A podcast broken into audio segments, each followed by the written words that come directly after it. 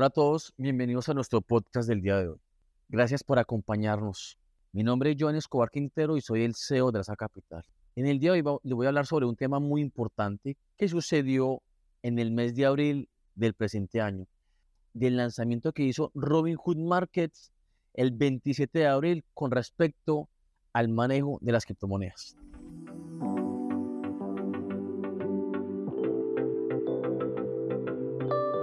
Robinhood lanza Rampa Fiat a criptos para billeteras de autocustodia y aplicaciones descentralizadas llamadas dApps.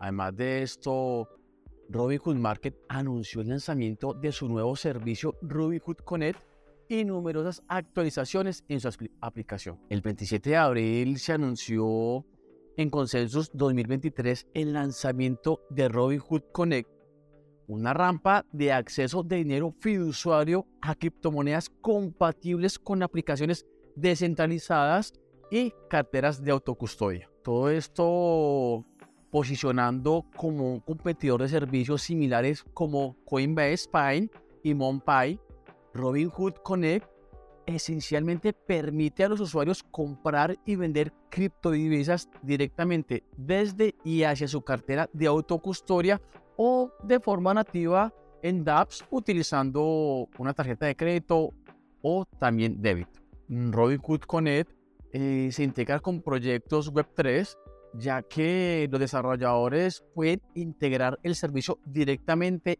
en las aplicaciones esto realmente nos permite a los clientes acceder a sus credenciales de Robinhood de forma nativa en dApps sin tener que abrir el sitio web o las aplicaciones de Robinhood por separado para poder iniciar sesión y realizar las transacciones. En la actualidad, el servicio solo está disponible en los ecosistemas MyDog, eh, y SlinkHot, pero ya se ha anunciado su compatibilidad con Exodus y Phantom. Además, Johan Kerbrad, director general de Robinhood Crypto, explicó en una publicación de la compañía que el servicio se desarrolló con la esperanza de atraer a más gente al espacio de las criptomonedas. Las criptomonedas y la Web3 o la Web3 tienen el potencial de cambiar el futuro del ecosistema financiero para mejorar pero reconocemos que todavía hay obstáculos realmente significativos que nos impide una adopción mucho más amplia. El mercado de los servicios de conversión de dinero fiduciario en criptomonedas como son Robinhood Connect no está precisamente abarrotado, pero Robinhood realmente representa una de las únicas empresas asociadas a las finanzas tradicionales que se adelanta en este espacio. Un dato muy importante es que en enero del 2023 Robinhood afirma tener 23 millones de cuentas de usuarios totales y con 74.700 millones de dólares en activos bajo custodia. Esta cifra realmente es significantemente inferior a los 110 millones de usuarios verificados que afirma tener Coinbase. Pero el recuento de activos sigue siendo similar. Coinbase afirma tener 80 millones de dólares en activos en las plataformas.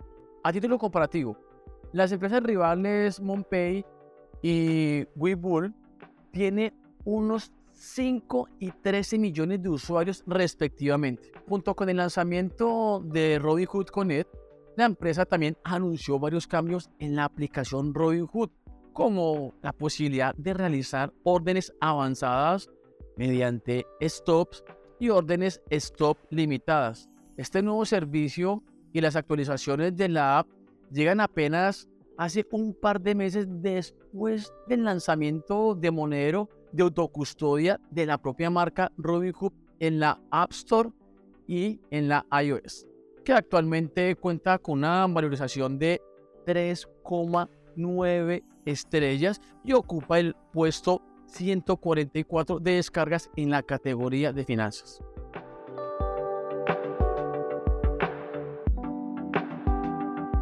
Bueno, con este espectacular tema, le damos final a nuestro podcast del día de hoy. que hayamos logrado entender, analizar realmente por qué es tan importante este lanzamiento de, de Robinhood con respecto a las criptomonedas. Mi nombre es Joan Escobar Quintero y soy el CEO de la Capital. Gracias por acompañarnos.